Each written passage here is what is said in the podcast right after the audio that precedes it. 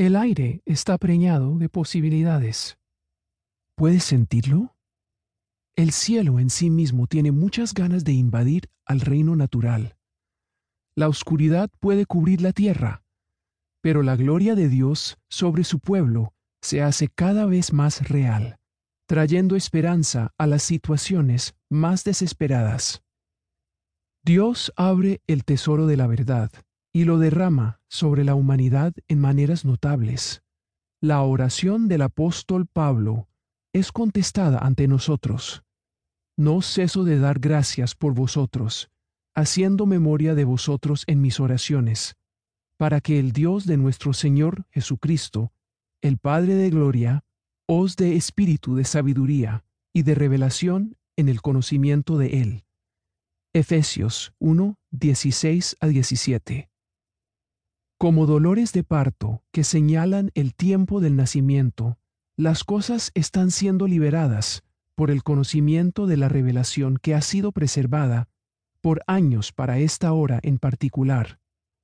En otros términos, este aumento exponencial de sabiduría y revelación es precipitado hoy por Dios, que lo libera en nuestro tiempo y en la historia.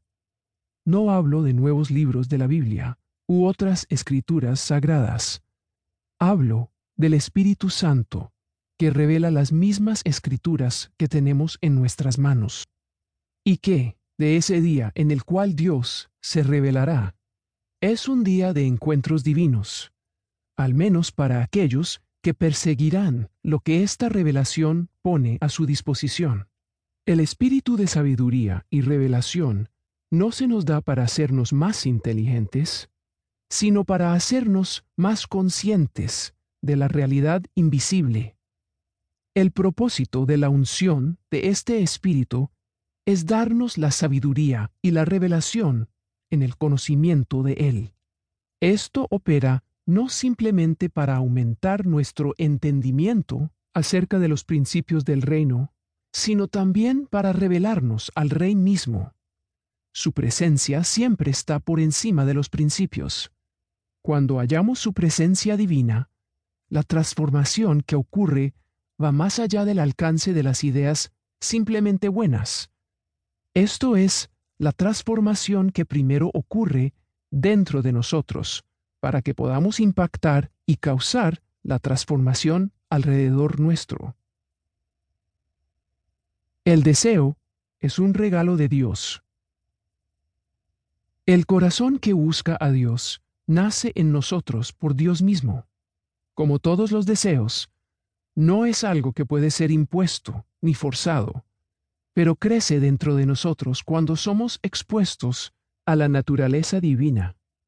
Dios crea en nosotros un hambre de Él, colmándonos con lo real de su bondad, su gloria irresistible. El amor de Dios por la humanidad va más allá de la comprensión y de la imaginación. Él está por nosotros, no contra nosotros. Dios es cien por ciento bueno todo el tiempo. Esta realidad arde profundamente en el corazón de todos aquellos que simplemente se toman el tiempo para contemplar a Dios. Pablo describe este lugar de recogimiento como el centro absoluto del nuevo pacto que nos ha sido dado, un lugar en que nosotros todos, mirando a cara descubierta como en un espejo, la gloria del Señor, somos transformados de gloria en gloria en la misma imagen, como por el Espíritu del Señor. 2 Corintios 3:18 El impulso que dirige la vida del creyente no es la necesidad de trabajar para Dios, sino estar en contacto con Él. Solo cuando captamos el rostro de aquel a cuya imagen fuimos hechos, llegamos a saber realmente quiénes somos y para quién fuimos hechos. Y debido a lo que Él es, es imposible contemplarlo y seguir siendo iguales.